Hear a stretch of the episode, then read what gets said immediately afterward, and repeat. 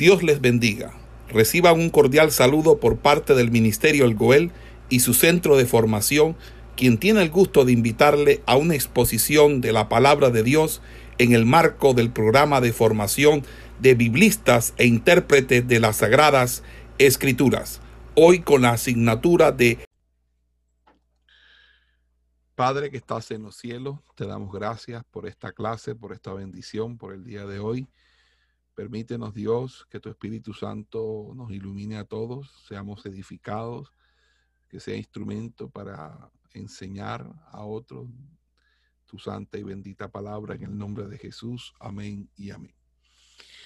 Eh, mis amados hermanos, Dios les bendiga. Vamos a, hoy a, a tratar el tema del reinado de Saúl desde el momento de su elección hasta, hasta cuando fue desechado esto corresponde a los capítulos 8 hasta el 15 de Primera de Samuel. Bueno, el reino de Israel eh, fue constituido por la mediación de Samuel, a petición del pueblo y con la dirección de Dios.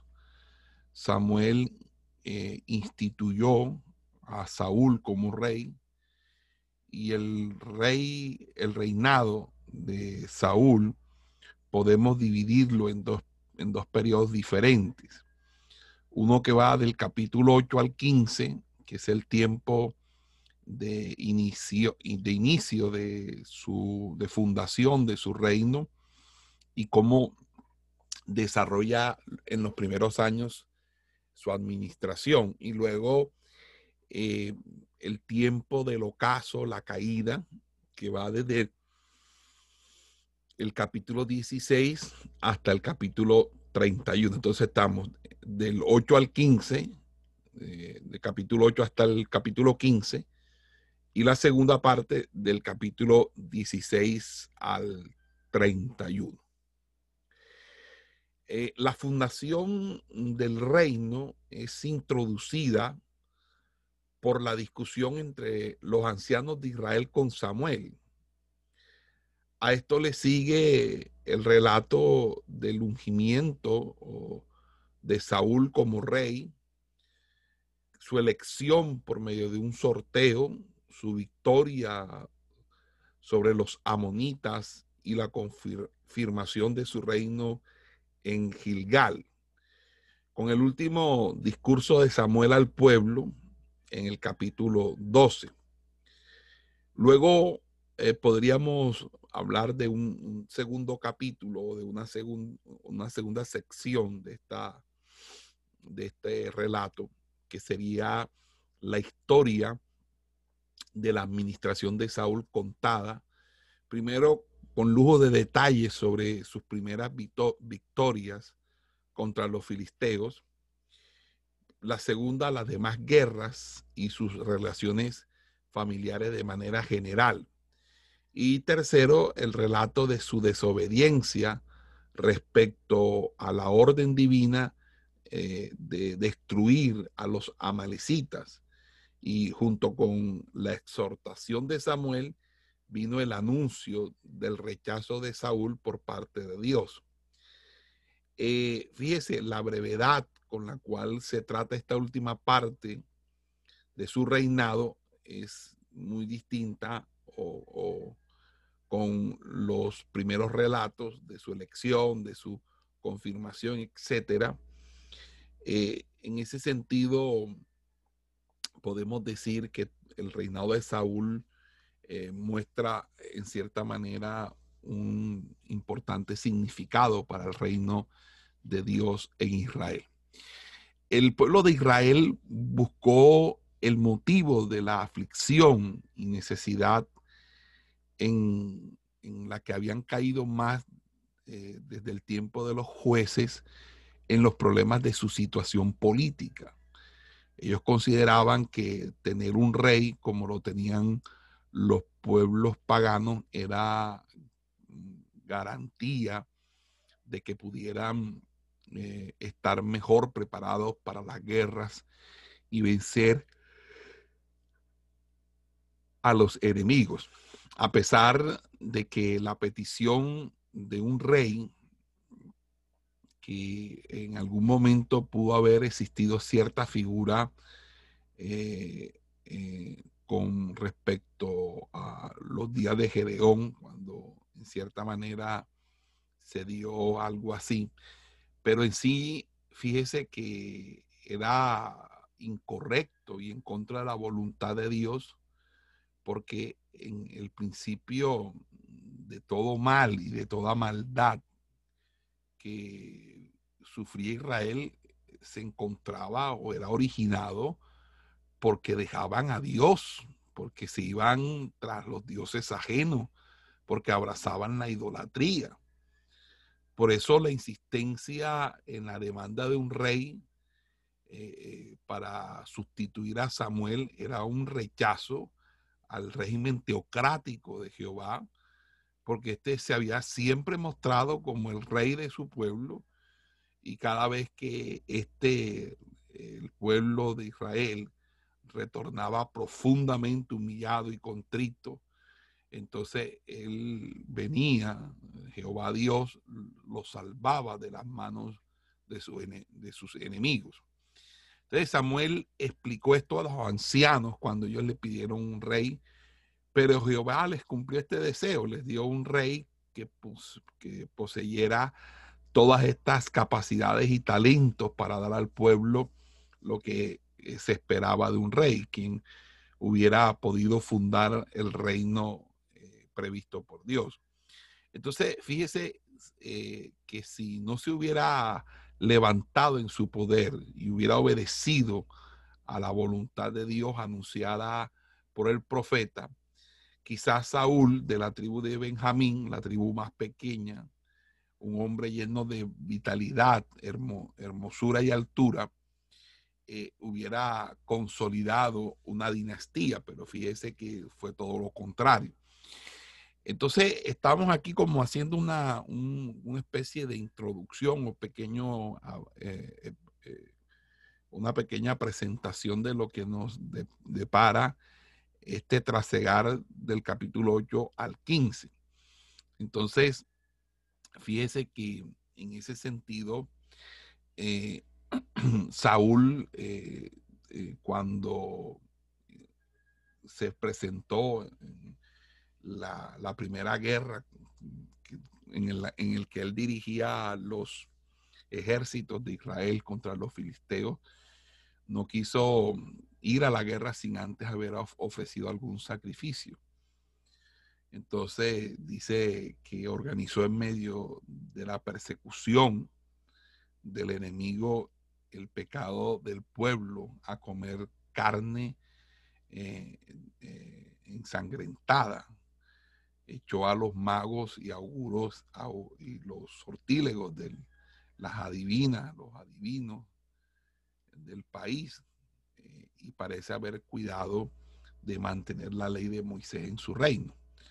Pero fíjese que la noción de su poder y su fuerza lo llevó a usar eh, la, energía de su carácter para ignorar las órdenes divinas y esa sobremotivación en el cumplimiento de sus planes lo llevó a dar órdenes violentas, desafortunadas, eh, y con sus acciones incrementó sus ambiciones por la rebeldía contra el Señor, y podemos ver claramente estos errores en, las tres campañas en su reinado que son descritas con lujo de detalle. Cuando Saúl se encontraba en los preparativos para la guerra contra los filisteos y Samuel no acudió en el día previamente definido, se sobrepuso sobre la orden del profeta y ofreció sacrificio sin esperar el profeta, usurpó una función que no le correspondía. En la lucha contra los filisteos trató de imponer la aniquilación del enemigo, impartiendo una prohibición, sobre todo guerrero, de comer algo antes que se vengara de sus enemigos. En pocas palabras, eh, eh, puso a pasar hambre a un ejército que en ese momento estaba combatiendo. Y con estos mandamientos no solo debilitó al pueblo, eh, de manera que la derrota de los enemigos no fue tan grande, eh, porque obviamente ya el pueblo sin comida, imagínense, estaba cansado como para seguir persiguiendo a sus enemigos. Pero también se humilló porque a la postre quien quebrantó el, mandamiento, el juramento que él hizo, fue su propio hijo. Y sin embargo no eh, lo sentenció, no lo judicializó y aplicó la sentencia de su juramento, sino que al ser su hijo hizo caso omiso a, su propio juramento. Y aún más fuerte fue la culpa que cargó sobre sí en la guerra con los amalecitas, al cumplir con, al, al no cumplir el mandato del Señor de destruir este pueblo y, resulta que solamente cumplió lo que le pareció bien y lo que no le pareció bien se abstuvo de hacerlo. En ese sentido no fue obediente. Entonces, todos estos errores que hemos señalado en, los tres relatos de los que vamos a hablar en el capítulo 13, 14 y 15, que son los tres últimos, evidenciaron el intento del rey de realizar su propia voluntad a toda costa, así como la intención de derrocar eh, la soberanía de Jehová sobre Israel. Entonces, eh, eh, todo esto podemos vislumbrarlo y lo vamos a vislumbrar o lo vamos a, estar mirando en el respectivo desarrollo exegético. exegético. de todo esto, lo que sí podemos concluir es que tanto los procesos en la elección de Saúl como sus campañas como rey solo narran las circunstancias en las cuales aparecieron los errores y las fallas del reinado, para que Israel viera que el reinado no podía alcanzar la salvación que puede esperarse de este, en caso de que el, la cabeza del rey o el mismísimo rey no se sometiera a la voluntad del Señor. Del resto de las acciones que se van a narrar, eh, que son las guerras con las diferentes naciones circundantes, eh, comentando la noticia con, las palabras del capítulo 14 que dice que a donde quiera que Saúl eh, fuera o, iba, que, cuando regresaba resultaba vencedor, es decir, él era, estaba haciendo una brillante campaña militar de preservación de los territorios nacionales del pueblo de Israel y defensa, obviamente, de las incursiones de los merodeadores. Esta indicación basta para presentar, en cierta manera, un lado positivo de la monarquía, porque se podía observar que esta podía convertirse en fuente de bendición para el pueblo de Dios, si el rey obviamente preocupaba, se preocupaba por eh, este, hacer la voluntad de Dios, por estar sometido al poder y voluntad de Dios. Entonces, si se observa la historia del reinado de Saúl desde este punto de vista, todos los relatos correspondientes se encuentran en una perfecta armonía. Entonces, eh, vamos a... ah, eh, también se, me, se me escapaba decirles que obviamente la crítica moderna, eh, para ellos hay incongruencias en los relatos históricos porque ellos parten de dos premisas. Número, que el reinado de Jehová sobre Israel era una idea subjetiva del pueblo y no era una realidad objetiva. Y segundo, el reinado humano se encontraba en contradicción incompatible con el reinado divino para evidenciar el plan y el objetivo en el que se basa el relato en vez de incorporarse en él. Pero fíjese que todo eso son axiomas de posiciones filosóficas de la modernidad y no tienen una verdadera fundamentación de las escrituras. Fíjese que la crítica, la crítica no encontró otra explicación para los relatos que la hipótesis de que la relación de nuestro libro que estamos en estudio tuviera dos fuentes diferentes. En ese sentido, realmente no hay una, una, seriedad en los estudios de la alta crítica frente a los pasajes en, comento. Así que eh, vamos nosotros a comenzar eh, con, con, la exégesis del capítulo 8, luego de esta introducción a toda esta parte del capítulo 8 al 15. Bueno, en el capítulo 8, eh, Israel pide, Israel pide un rey, dado que Samuel ya anciano había puesto a sus hijos como jueces sobre Israel y ellos no cumplían con la ley, los ancianos de Israel le pidieron que les diera un rey como lo tenían las demás naciones. Esta petición no le gustó a Samuel. También Jehová vio en esta un rechazo de su propia regencia, de su propia administración, pero ordenó a Samuel cumplir con la voluntad del pueblo, no sin antes presentarle los derechos del rey. Samuel reveló esta respuesta divina al pueblo y les aclaró los derechos que el rey tendría sobre el pueblo. Pero dado que el pueblo permaneció firme en su petición, Samuel les terminó cumpliendo su voluntad. Entonces, ahí pues encontramos las, tres partes en las que podemos revisar este, este, o cuatro partes. Primero la petición que está en el verso 1 al 5. Luego eh, el rechazo, eh, la respuesta, la reacción de Samuel del versículo 6 al 9, luego eh, la respuesta que Dios da al pueblo y los derechos que va a tener el rey sobre el pueblo, que está en el versículo 10 hasta el 18, y luego cómo el pueblo porfía sobre su petición y Samuel termina cumpliéndole su voluntad, que estaría entre los versículos 19 al 22.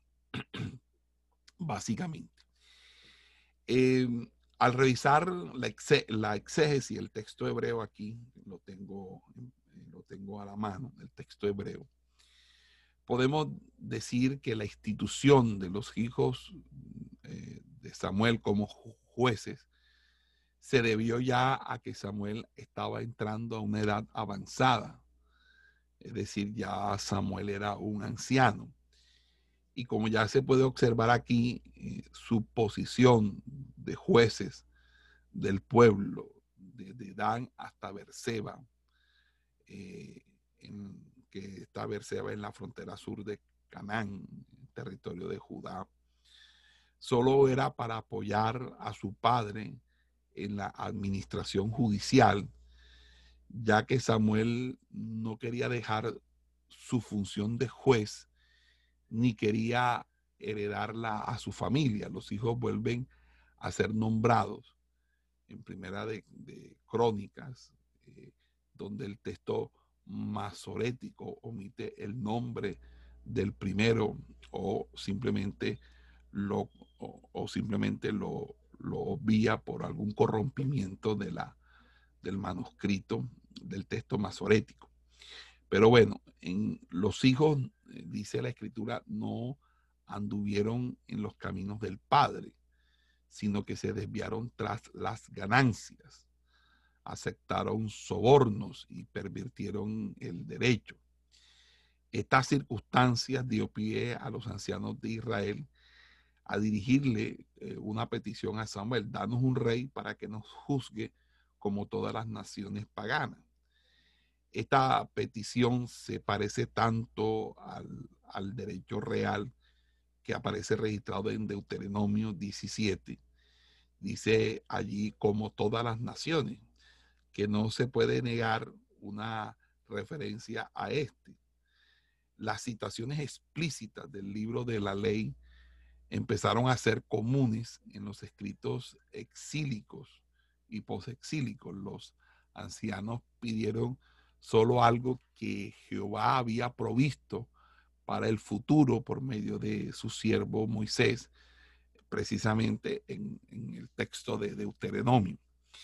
A pesar de eso, esta palabra fue desagradable a los oídos de Samuel eh, y sirve para aclarar el, que el término Hadabar, que es el término la palabra, eh, a fin de que no sea entendido como eh, haciendo una referencia, ¿verdad? Porque dice según lo que dijeron, sirve para aclarar de que no sea entendido como que se referían o se refirieran a su edad y a sus hijos.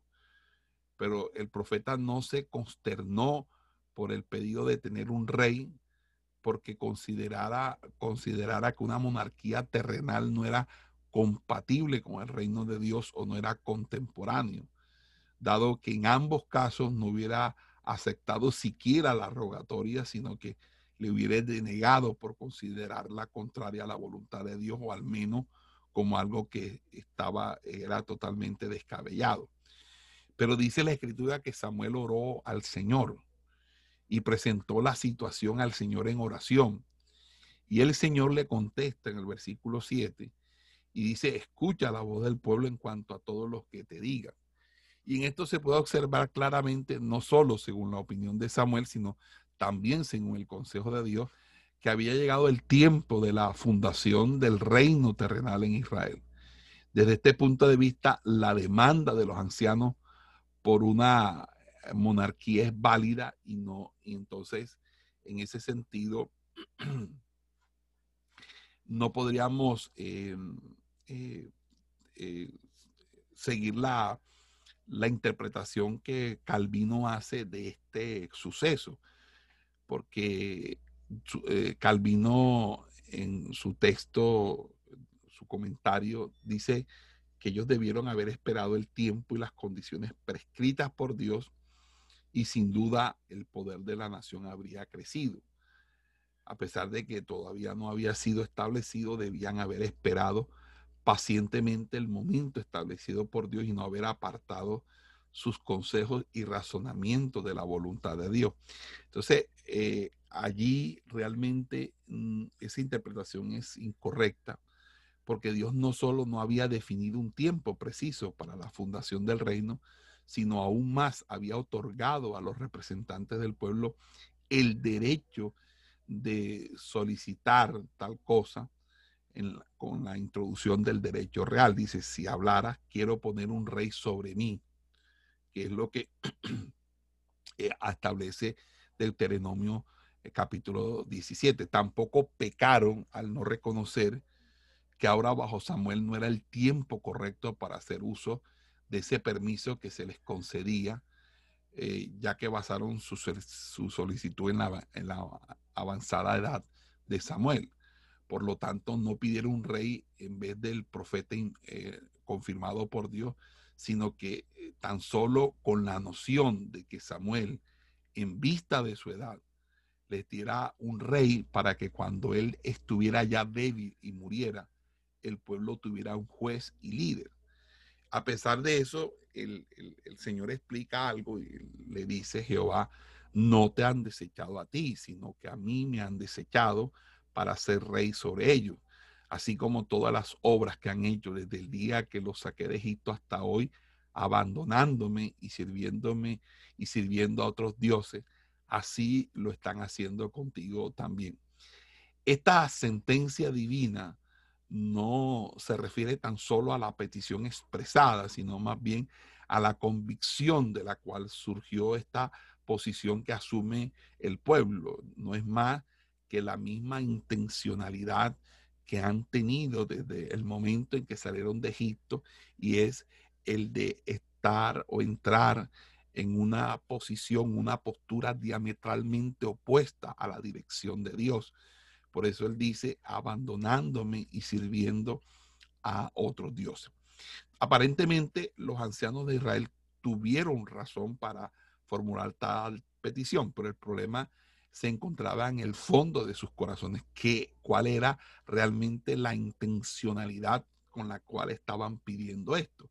Con esto no solo retiraron la confianza de las funciones del profeta, sino que explícitamente le insinuaron que no era apto para la administración de sus cuestiones políticas. Y esta falsa falta de confianza en la persona de Samuel se basaba en la falta de confianza para con el Señor y su dirección sobre el pueblo. En pocas palabras, bueno, sabemos que Dios es nuestro amparo, nuestra fortaleza, Él es nuestro rey de reyes, pero igual nosotros queremos uno de carne y hueso. En pocas palabras, eh, eh, eh, no estaban rechazando a Samuel, sino lo que Samuel representaba, que era el Señor Jehová de los ejércitos, Jehová Sebaot, y su reino. Querían tener un rey porque creían que Jehová, su Dios rey, no estaba en condiciones de sustentar su prosperidad, dado que su representante estaba vetusto, estaba viejo, estaba a punto de, caducar, de morir.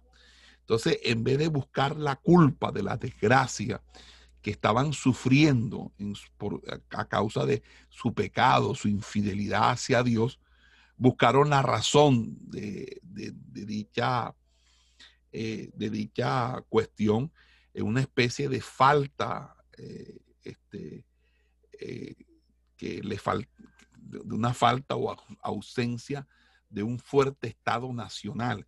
En pocas palabras, querían resolver esto desde un punto de vista político, como si fuera desde la política o desde el, ejercicio y la administración del poder político en lo que realmente necesitaba para consolidar el Estado Nacional de Israel.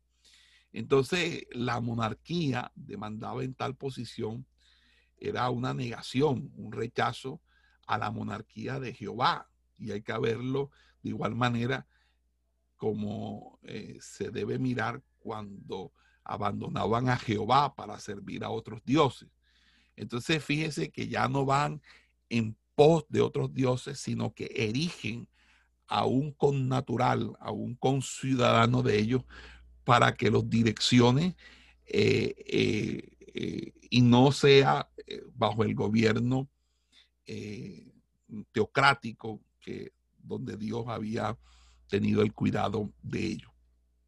Entonces, eh, fíjense que para aclararles esta injusticia, Samuel debía testificar en contra de ellos, refiriendo los derechos del rey que reinaría sobre ellos. Entonces, en el texto hebreo, la expresión que se traduce no significa que les haya advertido seriamente, ni que les haya explicado y analizado solemnemente. Significa testificar, dar testimonio contra alguien echar en cara a alguien su injusticia. Y por eso es que el, la cláusula que acompaña a esta expresión o este giro lingüístico semítico se debe entender de manera explicativa y debe ser traducida haciéndole saber, en pocas palabras, eh, testifica para hacerle saber eh, lo que a la usanza de la ley el rey va a usar. Entonces el rey como lo tienen todos los pueblos y el rey como lo pide Israel, en vez de confiar en su Dios, se refiere aquí a un rey con poder ilimitado que reina arbitrariamente sobre su pueblo. Entonces, siguiendo la orden de Dios, Samuel dijo al pueblo, ya estamos en el versículo 10, todas las palabras de Jehová, las que Dios le había revelado en los versículos 7 al 9, y les anunció el derecho del rey. En el versículo 11 empieza diciendo, tomará vuestros hijos y los sentará en su carro y en sus caballos y correrán delante de su carro. En pocas palabras está hablando que el rey va a establecer un servicio, un servicio militar obligatorio y todos van a tener que prestar servicio.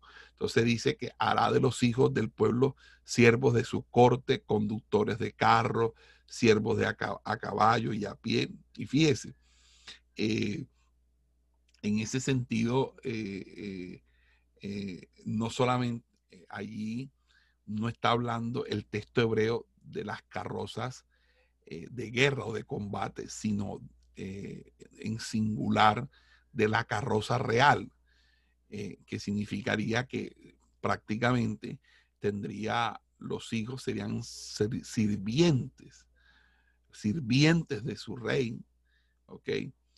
Y para, dice el versículo 12, para hacerse principales sobre miles y sobre cincuenta. Ahí presenta entonces a los grados de comandancia de mayores y menores en el ejército para designar el servicio militar en general.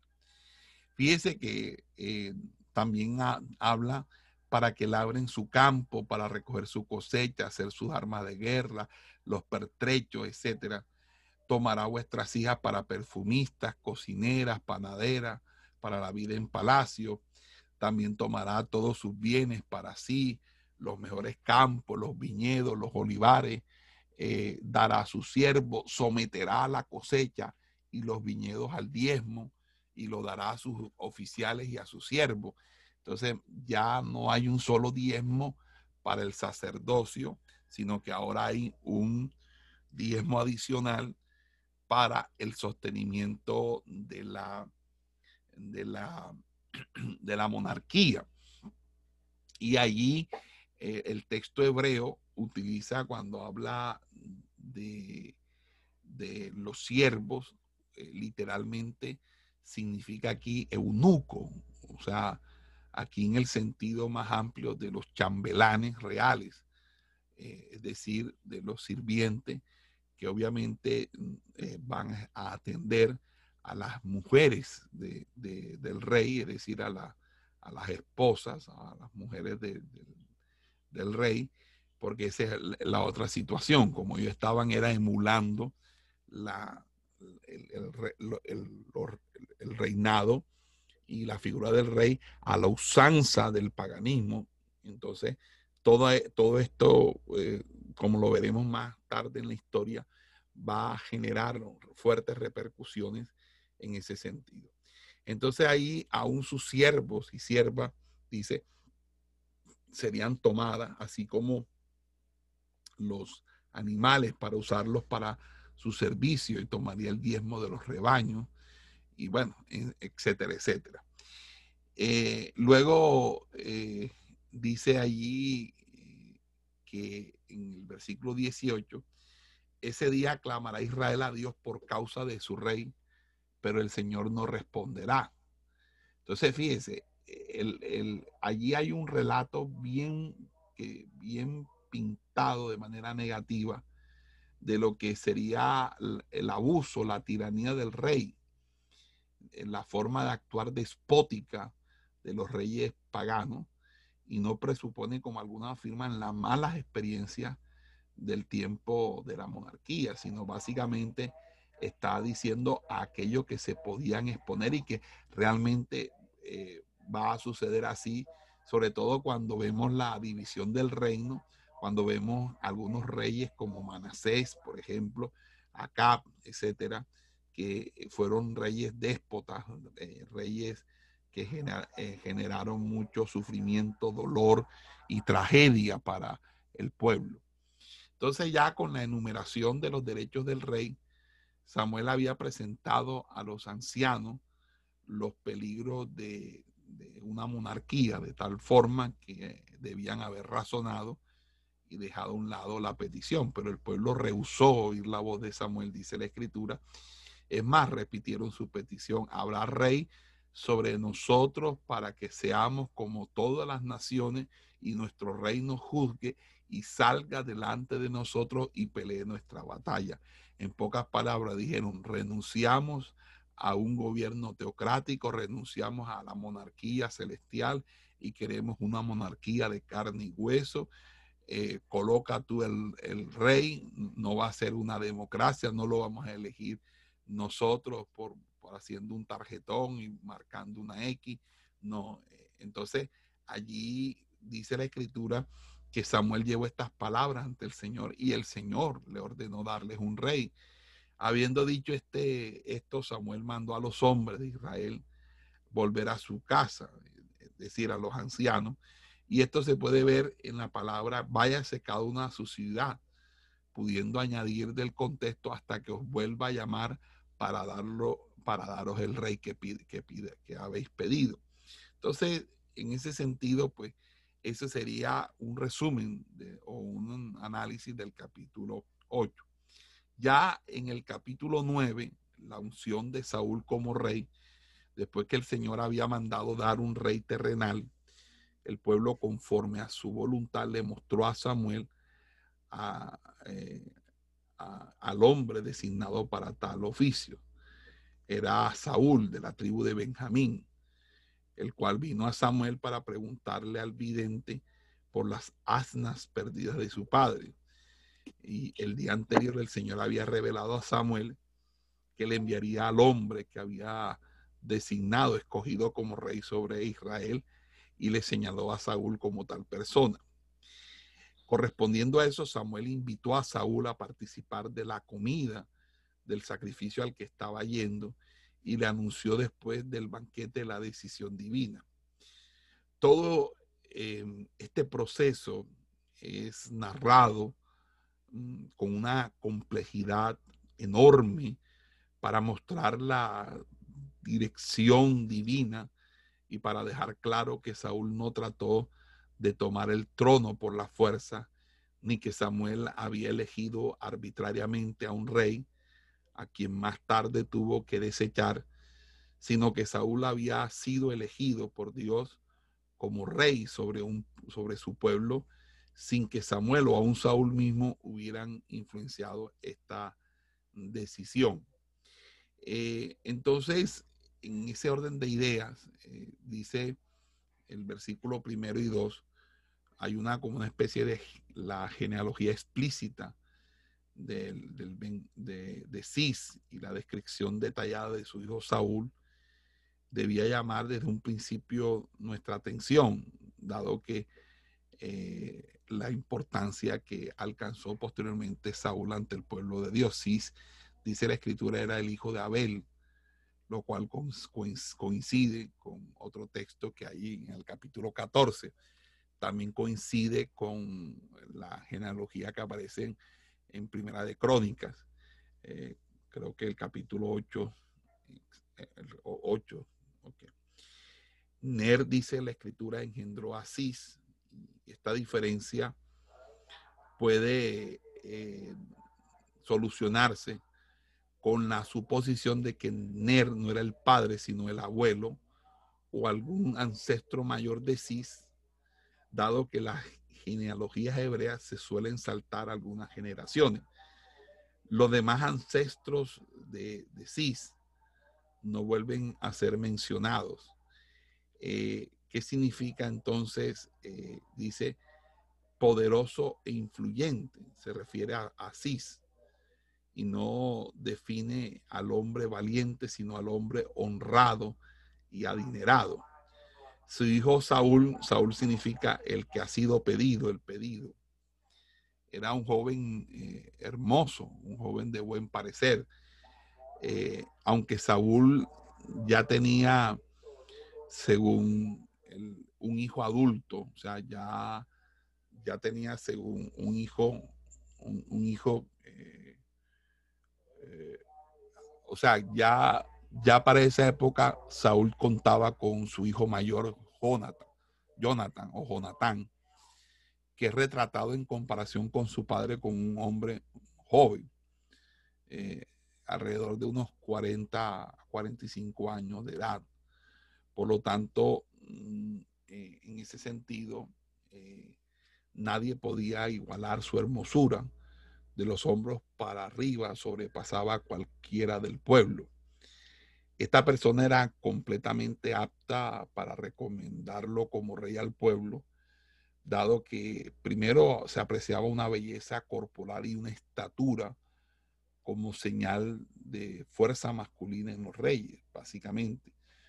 Eh, y esa, en, ese mismo sentido eh, serían los comentarios que hay de la literatura secular frente a, este tema de las elecciones de reyes y eso, como lo cuenta Heródoto, entre, otras, entre otros autores, pues. Eh, en el versículo del 3 al 5, dice que él fue enviado por su padre para buscar las asnas consideradas perdidas. Saúl pasó por toda la cordillera de Efraín, que se localizaba al sur eh, de la región de Benjamín, y pasando por las tierras de, de la Sisa y Salín, y cruzando finalmente la tierra de Benjamín sin encontrar los animales, decidió volver al llegar a la tierra de Suf porque temía que su padre eh, se iba a, preocupar ya por ello, por su demora y no por la sana. Eh, entonces Saúl partió de Gabaón de Benjamín, su hogar, eh, que es como una hora y media al norte de Jerusalén, en dirección hacia la cordillera de Efraín. Tomó la dirección de manera que al cruzar esa frontera de Benjamín, pasaron la cima de los montes de Efraín al, oeste para llegar a esa tierra que es la tierra de, de Salisa, ¿verdad? Eh, que era también como, conocida como Bet Sarisa, que es eh, básicamente allí donde cerca de una ciudad que en el Nuevo Testamento o en la época romana va, va a ser conocida como Lida, que es también Diospolis. Diospolis o en latín Lida en el nombre griego que se le dio. Este, esto debe ser una región al occidente que tiene una característica bien definida. Entonces, sin entrar en detalles geográficos, eh, estando en esta tierra de Suf, Saúl decidió volver, a lo cual dijo a su siervo, aquí, en esta ciudad, hay un hombre de Dios tenido en alta estima. Todo lo que él dice se cumple. Vayamos ahora quizás nos muestra nuestro camino en el cual estamos caminando. Entonces ahí eh, eh, el, el nombre de la ciudad no es mencionado en ninguna parte, en ningún momento. Pero obviamente todo el mundo considera que debe ser la ciudad natal de Samuel, que es Ramá. Pero el texto carece de informaciones para tal suposición. Entonces, el conocimiento del siervo acerca de la estadía del varón de Dios en aquella ciudad no nos autoriza a suponer que lo sabía desde un principio porque la ciudad era la ciudad natal o el hogar del vidente. El siervo también pudo haber conseguido esta información preguntando eh, a las personas de la vecindad que obviamente al decirles, mira, estoy buscando unas anas perdidas, le hayan hecho el comentario del vidente. Tampoco ah, dice en esta ciudad vive, sino tan solo que hay un hombre de Dios y fueron a la ciudad donde estaba el hombre de Dios. No dice que vivía ahí, simplemente que estaba allí.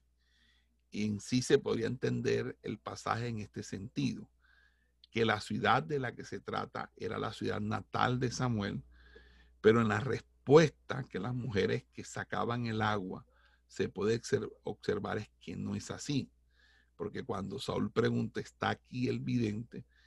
le respondieron, ha venido hoy a la ciudad porque el pueblo tiene hoy un sacrificio en el lugar alto.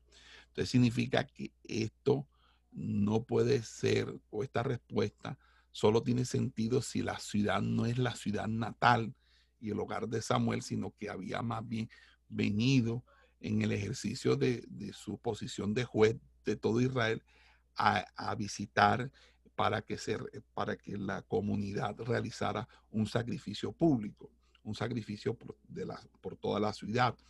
Entonces, eh, allí eh, interpretar eh, que Samuel había regresado a casa de un viaje o que había regresado a su ciudad después de haber realizado un sacrificio es una interpretación arbitraria que no necesita ni siquiera la más mínima refutación.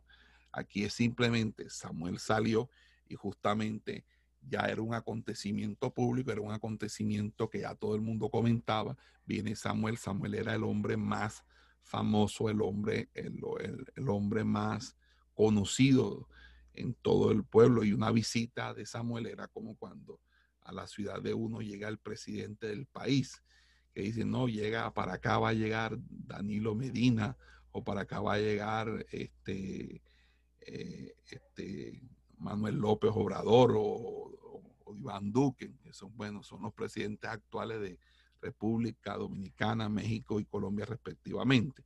Entonces todo el mundo hacerse a, la idea de que hay una ceremonia pública que él va a presidir. Entonces, oiga, ¿por qué no aprovechan que estando aquí, eh, que aquí va a venir hoy el profeta, o va a estar el profeta, es vidente, y yo le aseguro que si hay alguien les puede dar una respuesta satisfactoria a ese hombre de Dios. Amén. Eso es básicamente el, sentido. Em, mm, fíjese que en ese sentido eh, vamos a encontrar algo que es bastante, y es que eh, en eh, Saúl, ¿verdad? que Saúl cuando llega, porque obviamente, dado que los sacrificios que eran, que eran realizados en las afueras de la ciudad Samuel tampoco necesitaba venir a la ciudad si ya tenía que realizar sacrificios en los días anteriores. Eh, en ese sentido, eh, Samuel estaba, era básicamente eh, llegando a un sitio para presidir una ceremonia pública. y en ese sentido, entendemos que en su calidad de sacerdote y profeta y juez, le pudiera eh, le pudieran ser otorgada la dirección del festejo eh, y que ese festejo comenzaba cuando Samuel llegara realmente a la ciudad a, que se iniciara ese acto público, ese acto de sacrificio. Eh, en ese sentido, mm,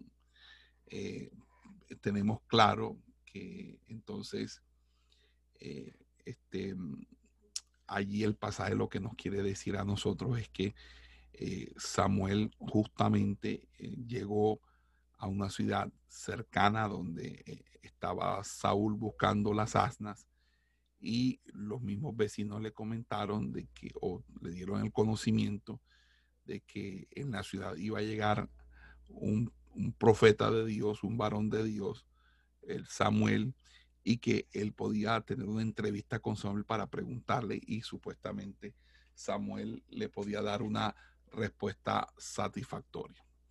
Entonces, eh, fíjese que, eh, que, si, que si nosotros vamos al versículo 7, al 10, la preocupación de Saúl de que no tenía un regalo para el hombre de Dios, porque ya se les había acabado el pan, es tomado por el siervo que decía tener consigo la cuarta parte de un ciclo antes de mencionar el resto del relato, el narrador incluye aquí una nota de que antiguamente cuando alguien quería preguntar algo, quería obtener un consejo de Dios por el profeta, se solía decir, vamos a donde el vidente, porque el que hoy se llama eh, profeta, que sería Naví, antes se llamaba vidente, que, que sería Roeg. Entonces, el Naví es el término hebreo para hacer referencia al profeta y Roé es el término para hacer eh, eh, relación a lo que se llama vidente. Entonces, este es un comentario explicativo muy significativo porque nos está diciendo entonces que hubo un tiempo antes que se llamara a los profetas Naví, que se les llamaba Roé. Naví y Roé son términos y creo que eso lo expliqué en, clases anteriores. Bueno, en ese sentido, cuando subían eh, este, eh, por la cuesta de la ciudad, se encontraron con jóvenes que venían de la ciudad para sacar agua y a estas preguntaron si el vidente estaba presente y recibieron la respuesta, sí, he aquí que está delante de ti, apresúrate porque hoy ha venido a la ciudad, porque el pueblo tiene hoy un sacrificio en el lugar alto. Fíjese que cuando entréis en la ciudad lo encontraréis antes que suba al lugar alto a comer. Ahí fíjese que hay un, una respuesta, ¿verdad? Para designar el tiempo en el sentido ahora mismo. O sea, ahora mismo está allí, porque el pueblo no comerá hasta que él llegue, porque él tiene que bendecir el sacrificio. Acuérdense que los sacrificios no solamente era que eh, era, en algunos casos era quemar la grosura y, que la, la, porción de las otras partes fueran comidas por los oferentes. Entonces, básicamente un sacrificio se convertía en un ágape, en, en, una, en una comida para todos. Entonces, porque de ahí se sacaba la carne y, la comían ahí mismo en el sacrificio, según la tradición mosaica. Entonces eran, y de ahí es que viene eh, la, la, cuestión de que los evangélicos les gusta la comida, porque los judíos eh, sacrificaban y ahí mismo uh, que sacrificaban comían, ¿verdad? Hacían el sacrificio. Y, en ese sentido, pues también la cuestión de que van al culto y después del culto es que comen. O sea, y, eso es una comida que engorda realmente y no la aconsejo. Pero bueno, en, ese sentido, primero esperaban que llegara el, el, profeta, se hiciera el sacrificio y luego que se bendecía el sacrificio, se hacía el sacrificio, del sacrificio se sacaba la carne, la liga para hacer la, el alimento del ágape, de, la coinonía. Entonces, cuando entraron a la ciudad, se encontraron con Samuel, que salía hacia ellos para subir al lugar alto. Y antes de seguir con el relato del encuentro, el narrador incluye en los versículos eh, en, los que narra que ya Jehová le había anunciado a Samuel la venida de Saúl. Entonces, eh, en ese sentido, eh, dice que él ya conocía por presencia, por, por palabra de ciencia, que este hombre iba a venir a encontrarse con él al, día siguiente, decir, precisamente en ese mismo momento. Y las palabras que dice, dice para que él, para que libre a mi pueblo de la mano de los filisteos, porque yo he visto a mi pueblo su clamor ha venido a mí. Entonces, en ese sentido, eh, eh, dice allí que Dios vio a los hijos de Israel así como los vio en, en, Éxodo 3. He visto la aflicción de mi pueblo, otra referencia de la que podemos extraer Éxodo capítulo 3, los exactores. Entonces, en el versículo 17, tan pronto Samuel vio a Saúl le respondió al Señor y haciéndole una pregunta, una pregunta, ¿es él? O sea, ahí se ve que Samuel era alguien que le hablaba a Dios casi como Moisés, o sea, cara a cara, porque era como decirlo en cualquier momento. Yo le pregunto, como cuando uno está con alguien, oye, mira, ese no será el sobrino de fulano de tal.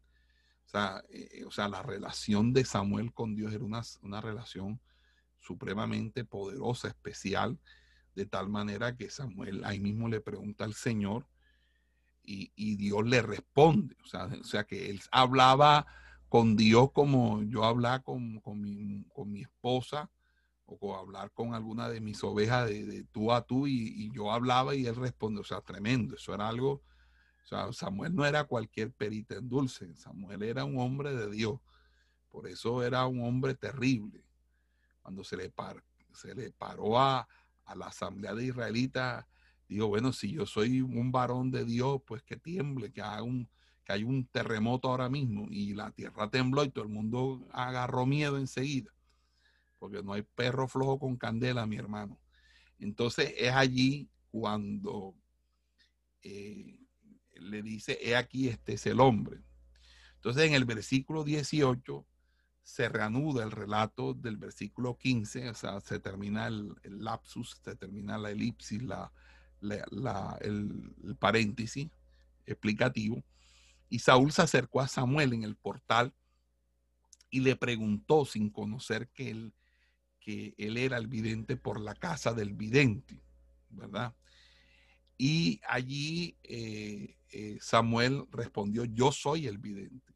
Sube delante de mí al lugar alto y comed hoy conmigo y mañana te dejaré ir y te declararé todo lo que está en tu corazón. Fíjese que allí el hacer caminar a alguien delante de uno es una señal de respeto, ¿verdad? O sea, le dijo, ven ahora y sígueme, vamos a hacer esto y mañana te puedes ir. Eh, y fíjese que eh, en ese sentido, eh, quizá él estaba entendiendo Samuel, ¿verdad? O más, bien, aquí no significa aquí todo lo que tienes en el corazón, sino lo que te aflige porque la preocupación por las asnas es tomada inmediatamente después por Samuel, informándole que fueron encontradas, sino que está haciendo una, una referencia a tus pensamientos. Con eso tranquiliza a Saúl con respecto a las asnas. En cuanto a las asnas que se te perdieron tres días atrás, no dirijas, dice el texto hebreo, tu corazón a ellas. No te preocupes por ellas, pues han sido halladas. Después de esta abertura con la cual Samuel lo había convencido de sus capacidades de eh, eh, dirigió los pensamientos de Saúl a lo principal. ¿Para quién es deseable en Israel? No es para ti la casa de tu padre es decir, lo mejor posible para Israel, como traduce la, versión vulgata. En sí todo lo deseable Israel, pero no todo lo que Israel desea, sino todo lo que Israel posee posesiones deseables.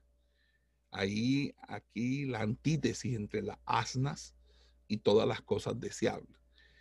Por más impersonal que fueron estas palabras, dispuso tales cosas maravillosas a la vista de Saúl que éste respondió sorprendido, no soy yo benjamita de la más pequeña de las tribus de Israel y mi familia es la menor de todas las, de las tribus de Benjamín. Entonces allí eh, eh, está diciendo, ¿cómo me hablas una palabra semejante a mí? Samuel no respondió nada porque primero quiso despertar el interés de aquellas cosas desconocidas en el alma de Saúl. Entonces, en el versículo 29, cuando hubieron alcanzado la altura, llevó a Saúl y a su siervo a la sala donde era preparado el banquete y, les dio, según la tradición antigua, también el siervo, porque ambos eran sus invitados, un lugar a la cabecera de los invitados. Estos eran unos 30 hombres, sin lugar a duda los hombres más importantes de la ciudad, mientras que el resto del pueblo pues podía haberse quedado en las afueras en el versículo 23, después de, este, mm, de esto, eh, mandó al cocinero a traer la porción que había ordenado poner aparte y ponerla delante de Saúl. No lo que estaba encima, la salsa echada encima eh, de, los, de, los, de los, sino que le mandó a que le, le, colocaran el pernil, ¿verdad? Eh, en, ese sentido, eh, eh, no había reservado en ese sentido, porque hacía, había sido guardado para ti cuando dije he invitado al pueblo. Puede significar en ese sentido que Samuel afirmaba eso porque entendía previamente que el que le venía a visitar un día antes, que ya le había dicho, era, iba a ser el que iba a ser rey de Israel. Entonces, obviamente, si ese es el futuro rey, debe, empezó Samuel ya a tratarlo como rey, es decir, a darle cierta preeminencia, cierto empoderamiento. Entonces, en ese orden de idea, allí eh, eh, él le dio instrucciones al cocinero me llama el favor, apártame el pernil porque viene alguien. Eh, este, obviamente ese pernil era una, una, pieza que es una pieza que determina que la persona es sumamente importante en la reunión, es la persona principal. Y quizás eh, el pernil, los demás pensaban dárselo a Samuel, pero Samuel dijo, no, este pernil es para alguien que, que él sabía que venía. Bueno, entonces en el versículo 25 al 27, habiendo terminado el banquete de sacrificio, Samuel y Saúl fueron del monte a la ciudad y Samuel habló con Saúl en el terrado. Las casas eh, en, esa región eran, eh, tenían una estructura de azotea arriba y cuando uno quería conversar con alguien se iba para la azotea. Y, por eso cuando Jesús dice lo que, lo que, eh, lo que esté en la azotea, diga, gritarlo, porque pues, las reuniones secretas, las conversaciones privadas, uno se subía en ese entonces, pues, a la parte de, la azotea que viene siendo como el plafón del, que da como el segundo piso. Y desde allí se tenía la conversación porque en la antigüedad las casas no tenían cuartos como ahora, sino que la casa era todo un salón completo, donde la gente se acostaba, la misma sala eh, era la, donde la gente dormía, trancaba la puerta y ahí mismo dormía. Entonces cuando alguien tocaba, ah, era inoportuno porque para poder, para poder eh, este, abrir, tenía entonces que levantarse todo porque todos estaban eh, acostados en la sala eh, que daba a la puerta, lo cual quiere decir que entonces la persona tenía que levantar a todos para poder llegar hasta la puerta y abrirla. Entonces, en, ese sentido, la, situación es que Samuel había hablado con Saúl acerca del, del pueblo de Dios, de la presión externa y, los motivos de la impotencia contra esos enemigos, de la necesidad de una conversión espiritual del pueblo y de que el líder fuera totalmente obediente a Dios. Entonces allí dice que se levantaron temprano en la mañana al salir del alba Samuel llamó a Saúl en el terrado. Levántate, te voy a acompañar. Cuando Saúl se hubo levantado, ambos salieron a la calle, llegando a las afueras de la ciudad. Samuel dijo a Saúl, di al criado que camine delante de nosotros. Y tú quédate aquí porque quiero declararte la palabra de Dios. Entonces tomó Samuel el frasco de aceite, lo derramó sobre la cabeza de Saúl, lo besó y le dijo, ¿no te ha ungido el Señor Jehová por príncipe de su heredad? Eh, ahí hay una partícula interrogativa, pero que realmente lo que genera es una pregunta retórica. Es decir, es una afirmación. No, no está preguntando si realmente Él es el ungido. Él está diciendo allí es que Él es el ungido. Entonces, esa partícula no es así, que, que está ahí, quiere decir sí, es así, así es. Por eso es que la posesión de Jehová es el pueblo de Israel.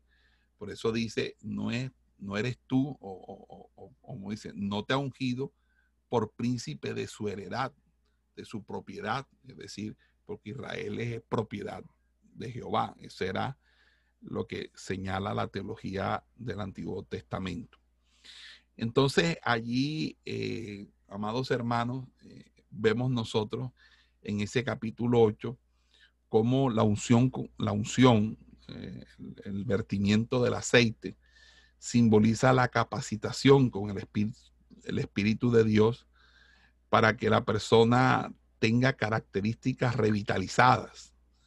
El aceite es símbolo del Espíritu de Dios, es principio de toda fuerza espiritual divina.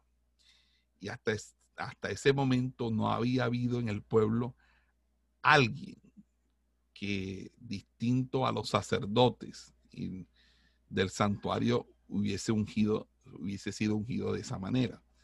Así que aquí Saúl es ungido para ser rey.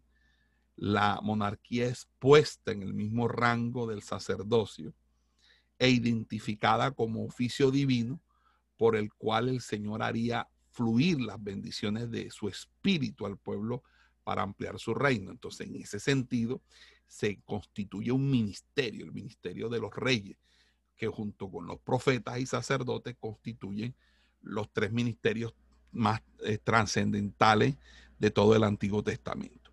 Pero fíjese, primero fueron los profetas, luego llegaron los sacerdotes y después llegaron los reyes, porque acuérdense que antes de la ley mosaica, Abraham le era, le era atribuido el papel de profeta.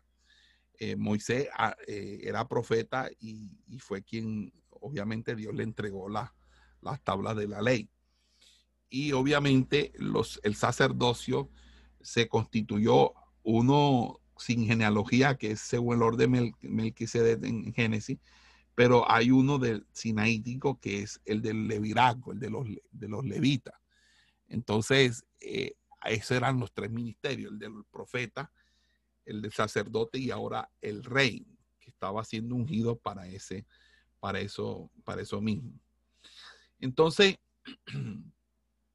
allí nos encontramos entonces ya en el capítulo 10, versículo 1, porque ya hemos terminado el capítulo 9, cuando eh, se le pregunta, ¿no te ha ungido el Señor Jehová por príncipe de su heredad?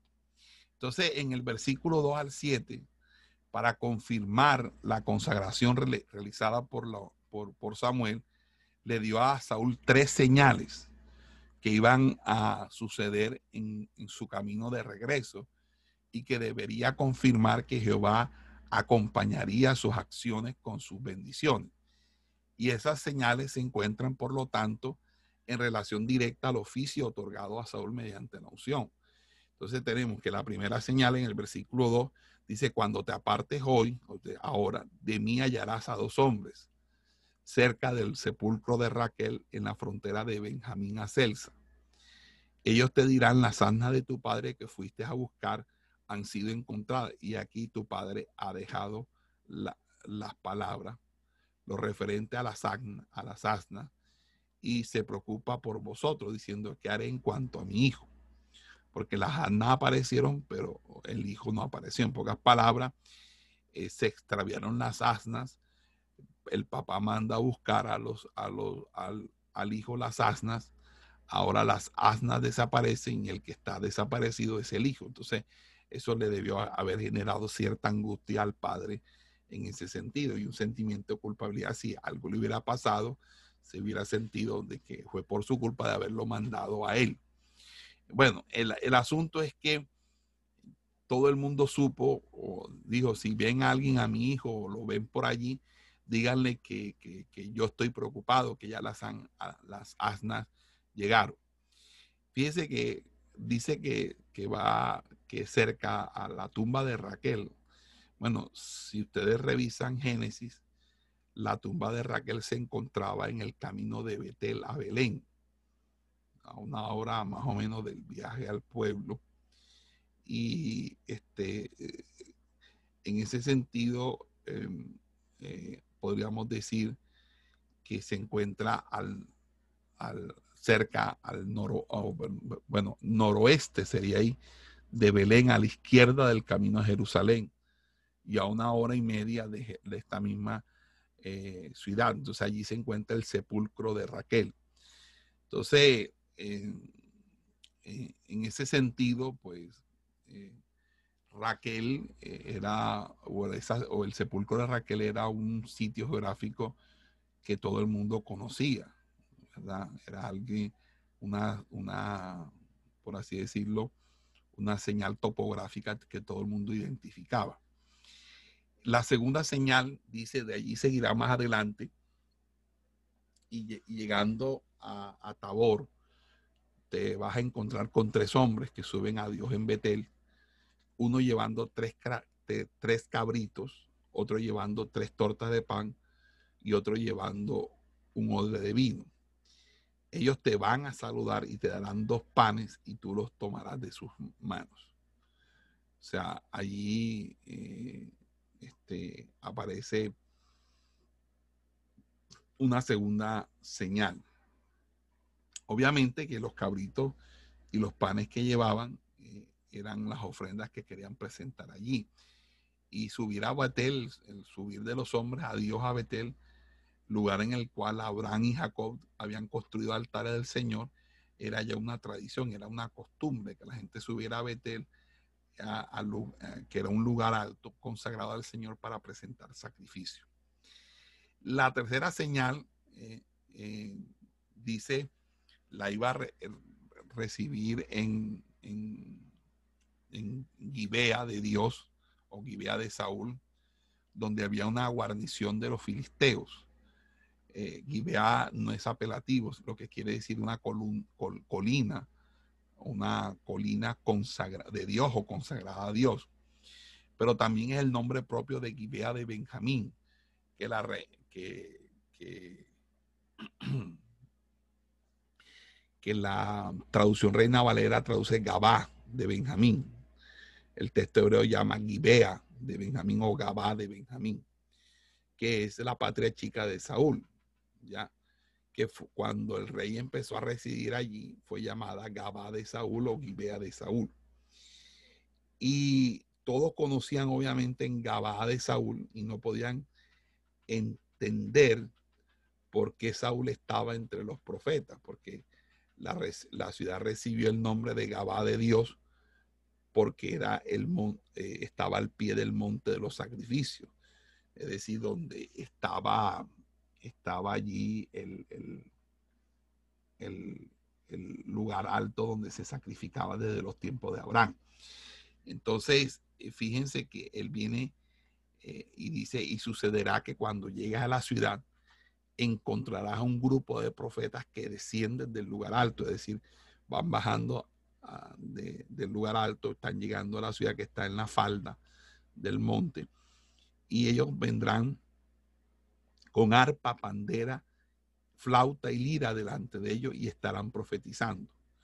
Entonces era una especie de compañía, coro de profetas que bajaban luego de estar allí orando, estar allí eh, ayunando, vigilando con Dios, bueno, eh, metidos en la presencia del Señor. Y entonces dice el verso 6, y el Espíritu de Jehová vendrá sobre ti y profetizará con ellos y serás cambiado en otro hombre. Allí obviamente está hablando de una experiencia espiritual personal que iba a experimentar Saúl en compañía de los profetas. Y dice entonces que eh, cuando estas señales se hayan realizado, haz conforme a lo que considere tu mano, ¿verdad? Es decir, actúa según tu conciencia según eh, lo que podemos nosotros eh, considerar que se propone tu corazón porque Dios está contigo. Entonces dice, cuando estas señales se hayan realizado, haz conforme a lo que considere tu mano, porque Dios estará contigo. Y finalmente Samuel le dio una señal especial. Dice, descenderás delante de mí a Gilgal y aquí yo descenderé a ti para ofrecer sacrificio y sacrificar ofrendas de paz. Esperarás siete días hasta que venga a ti y te muestre lo que tengas que hacer. Ahí es donde está la prueba de Samuel en Gilgal. Entonces, eh, la idea es la siguiente. Cuando Saúl llegara a Gilgal para presentar sacrificios, debía esperar la llegada de Samuel. Eh, en cambio, fíjese que eh, dice allí, aquí que descenderé. Y después de que hayas hecho eso, ve a Gilgal y ahí te voy a mostrar lo que has de hacer. Eh, voy a, dejar hasta aquí porque hoy tengo un... Entonces, después de que hayas hecho esto, ve a Gilgal, ¿verdad? y allí la, en este caso eh, era básicamente eh, una, una, cita, dice Saúl esperó siete días, ¿verdad? Venimos, vayamos a Gilgal, Saúl esperó siete días, o sea, la orden impartida a Saúl en el pasaje era espera siete días hasta que yo llegue ahí. Cuando Saúl partió de la presencia de Samuel para regresar a, a Gabá, dice la Biblia, Dios le cambió para él otro corazón, una en forma de expresión, es decir, el Señor lo transformó y le dio un nuevo corazón. Y todas estas señales se cumplieron en un solo día. habiendo salido temprano en la mañana, Saúl pudo llegar en un día a Gabá, a, pesar de que la ciudad en la que se había encontrado a Samuel estaba eh, a, unas, eh, en un camino, o sea, era bastante extenso el viaje, como que apresuró el viaje al, camino rápido, la, premura, y pudieron llegar ese mismo día. Fíjese que de las señales anunciadas, solo se relata detalladamente la tercera, no solo porque esto trajo revuelo a Gabá, la ciudad natal de Saúl, sino sobre todo porque presentaba la prueba real de que Dios había hecho algo en la vida de, Saúl, como una preparación previa a su oficio real. Y dice, dice la escritura, y ellos llegaron a, Gabá, en el versículo 11, eh, cuando aquellos que conocían a Saúl vieron que empezó a profetizar eh, junto a esa compañía, dice, le, se preguntaron, ¿qué le ha sucedido al hijo de Cis? Está Saúl entre los profetas y eso hasta se convirtió en un dicho, eh, Saúl en medio de los profetas. ¿Qué significa e, ese, ese eso? Es una pregunta, ¿cómo esto es posible? ¿Cómo es posible? Entonces, en ese sentido, eh, un hombre dice allí, respondió, ¿y quién es el padre? Eh, en pocas palabras, eh, allí estaba preguntando, ¿será que el papá de él también es profeta? Posiblemente sea alguien que no lo conocía, no conocía al papá, quién es su padre. Entonces, no, él es Saúl, hijo de Cis. Entonces no tiene sentido alguno porque, en, porque él sin ser profeta o hijo de profeta eh, tiene o posee el don del profetismo. Entonces, en, ese sentido, allí eh, eh, se, se, hace una pregunta, ¿será que ellos tienen el espíritu profético gracias a un privilegio familiar? Entonces, desde ese punto de vista, la pregunta se convierte en la respuesta correcta a la sorprendida pregunta si acaso fuera realidad que Saúl fuera parte de los profetas. Entonces, si aquellos profetas no heredaron el don del profetismo, sino que lo recibieron como regalo de gracia del Señor, entonces este también lo puede impartir a Saúl. Eh, en ese sentido, eh, creo que eh, dice la escritura que cuando Saúl había acabado con las profecías, llegó al lugar alto, su tío le preguntó a Saúl y a su siervo a dónde habían ido, y Saúl le contó que dado que no encontraron las asnas, habían ido donde Samuel, quien les dijo que las asnas fueron encontradas. Pero lo dicho al respecto no, no le comentó por humildad no, o porque temía la incredulidad y la envidia de los demás, sino resta concluir que esa expresión, que no solo el tío, sino también el padre de Saúl, vivieron eh, eh, eh, por cuanto de una manera u otra el, tío estaba ahí cerca, porque la idea era que las familias vivieran cerca, porque iban distribuyéndose las tierras familiares y se iban haciendo cerca. Entonces él llegó a preguntar a Saúl dónde había estado tú no, no, yo estuve aquí, habló con, hablé con, eh, fui donde Samuel porque me topé con él o eh, llegué allá y él me dijo que no me preocupara. Entonces ya en, eh, aquí viene en este, en, el versículo 17, la elección de Saúl por sorteo. Pero eso sería tema para otra clase, que sería la próxima clase. Gloria sea al Señor. Esperamos que este estudio haya sido de bendición para su vida y ministerio. A Dios sea la gloria. Este es el Ministerio El Goel, vidas transformadas para cumplir el propósito de Dios.